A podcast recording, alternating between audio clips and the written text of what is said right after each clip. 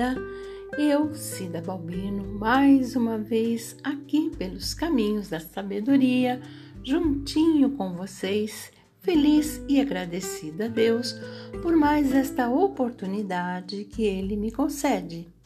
E hoje, mais uma vez, teremos uma reflexão feita com muito carinho e dedicação. Espero que ela vá de alguma forma levar a cada um de vocês a refletir e crescer um pouco mais.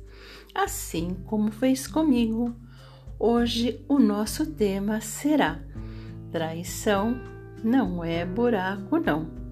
Espero que vocês gostem e compartilhem com seus amigos e amigas esta nossa reflexão. Bora crescer?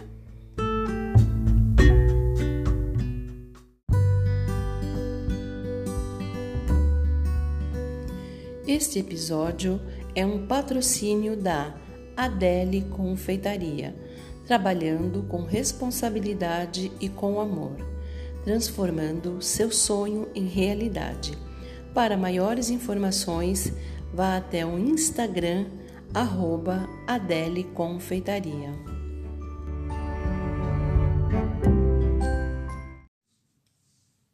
Traição quem nesta vida já não passou por uma?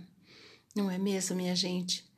Até mesmo alguém santo, sem pecados como Jesus, que sempre distribuía amor a todos que passavam pelo seu caminho, foi traído.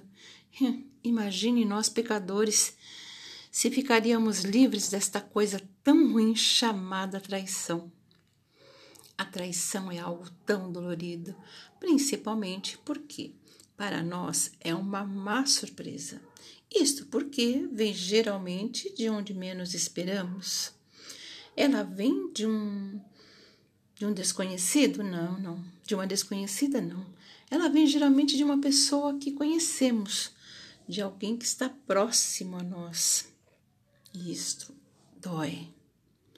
Porque se viesse de algum estranho ou alguma uma pessoa distante, ah, não causaria tantos danos em nossos sentimentos. Seria algo do tipo sem importância, algo do tipo, ah, deixa pra lá, não é mesmo? Mas não, a traição nos causa dor, muitas vezes nos faz derramar lágrimas. É como se alguém estivesse literalmente ferindo o nosso coração. Sentimos uma mistura de raiva, decepção, um desejo de vingança muitas vezes, não é mesmo? Nos sentimos tolos por termos aberto o nosso coração, por termos aberto a porta das nossas vidas para alguém que hoje sabemos não deveriam ter pisado nem sequer na calçada das nossas vidas. É uma dor profunda que só sabe quem realmente já sentiu. Mas é difícil encontrar quem ainda não sentiu, não é mesmo? Bem, os bebês recém-nascidos, quem sabe? Ah, mas se engana quem pensa que a traição é coisa repentina. É buraco que abre de repente diante da gente. Não é não, viu? A traição não é buraco. Problema é que a gente é tão cheio de carências que por vezes ficamos cegos Enquanto a traição rola solta aos nossos olhos, ficamos como crianças, achando que a vida é boa e que as pessoas são boas de igual forma. Nossa carência e inocência são terrenos férteis para vários tipos de traição. E enquanto sonhamos acordados, de repente, num sobressalto, somos acordados pela dona traição, que nos traz de bandeja de prata o prato principal, o nosso pesadelo chamado traição. Sim, o pesadelo real chamado traição. Neste momento, quando somos levados do mundo dos sonhos ao mundo infernal do pesadelo, parece que por um momento vamos morrer ou matar. Bem, mas logo percebemos que, morrermos, não vamos, porque isto nos fará ser mais forte e espertos da próxima vez. Agora, quanto a matarmos, hum, isto talvez aconteça. E, e, não de forma literal, mas com certeza, se formos inteligentes, mataremos o sonho e a inocência de confiar em tudo e em todos. Afinal, agora seremos o que se chama por aí de gatos escaldados.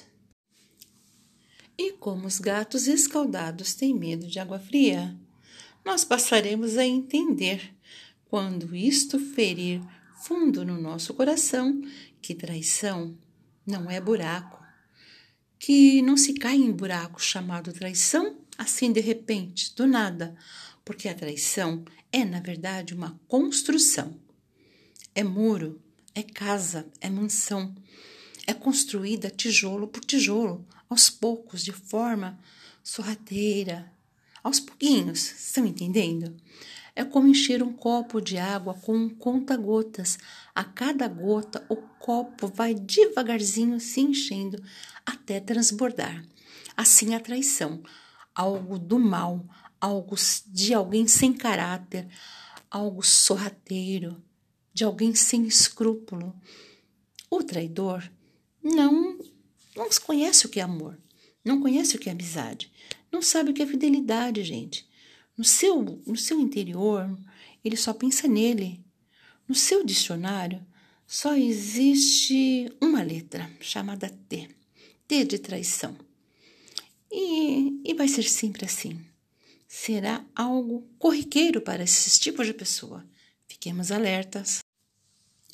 Por isso, gente, eu digo a vocês, nós devemos ficar sempre alertas, sempre atentos a quem nós colocamos do nosso lado, em quem nós confiamos. Pois os traidores e as traidoras são pessoas egoístas. Hum, elas não pensam no seu próximo, contrariando até mesmo o maior de todos os mandamentos ordenado pelo próprio Cristo. Lembram? Ama ao teu próximo como a ti mesmo. Será que se eles amassem ao nosso, ao seu próximo como a si mesmo, estariam traindo a eles? Claro que não, né, gente? São pessoas sem Deus, sem compromisso com a verdade, sem caráter, dissimulados, são dissimulados e muitas vezes bajuladores para alcançar os seus desígnios. São, na verdade, pessoas doentes, doentes moral e espiritualmente. Bem, mas cabe a nós, e somente a nós, estarmos atentos aos sinais e detalhes. Vamos observar. Cabe a nós proteger os nossos sentimentos para não sermos destruídos por este tipo de pessoa que tem esta índole tão má. Sabe, gente, os traidores são pessoas que não fazem acepção de pessoas.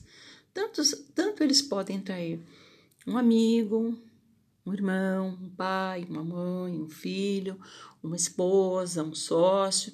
Ah, e por aí vai. Qualquer vítima serve. Portanto, gente, nós não devemos menosprezar campo de atuação dessas pessoas.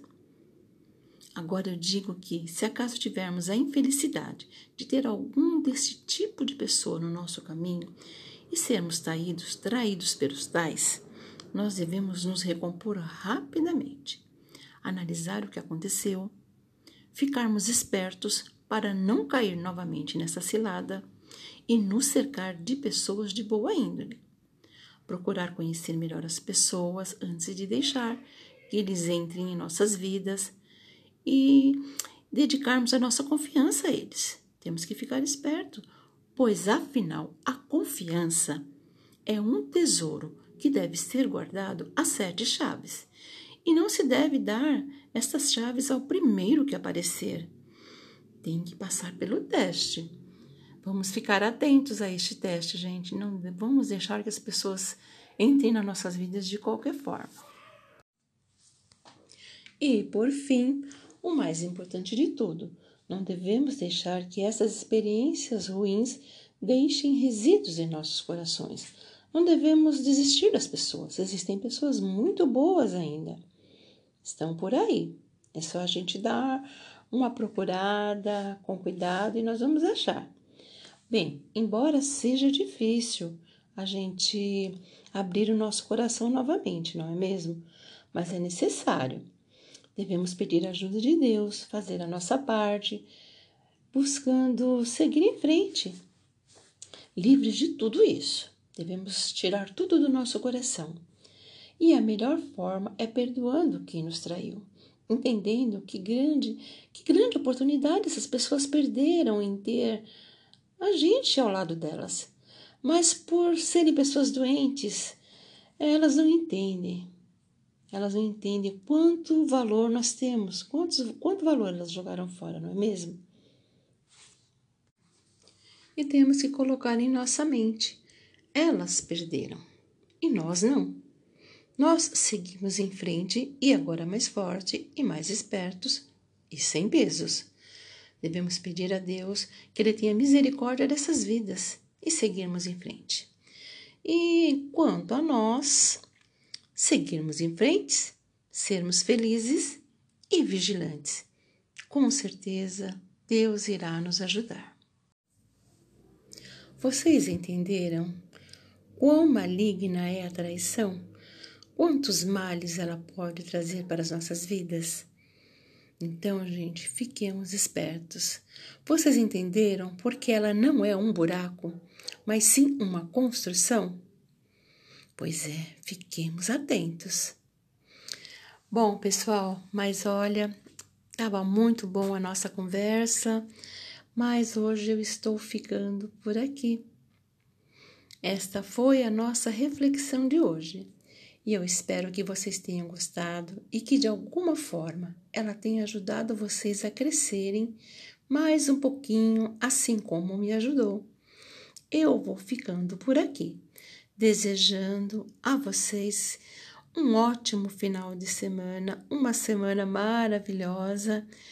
E se o nosso Deus assim desejar, nós estaremos aqui novamente na próxima semana para andarmos um pouquinho mais por estes caminhos da sabedoria.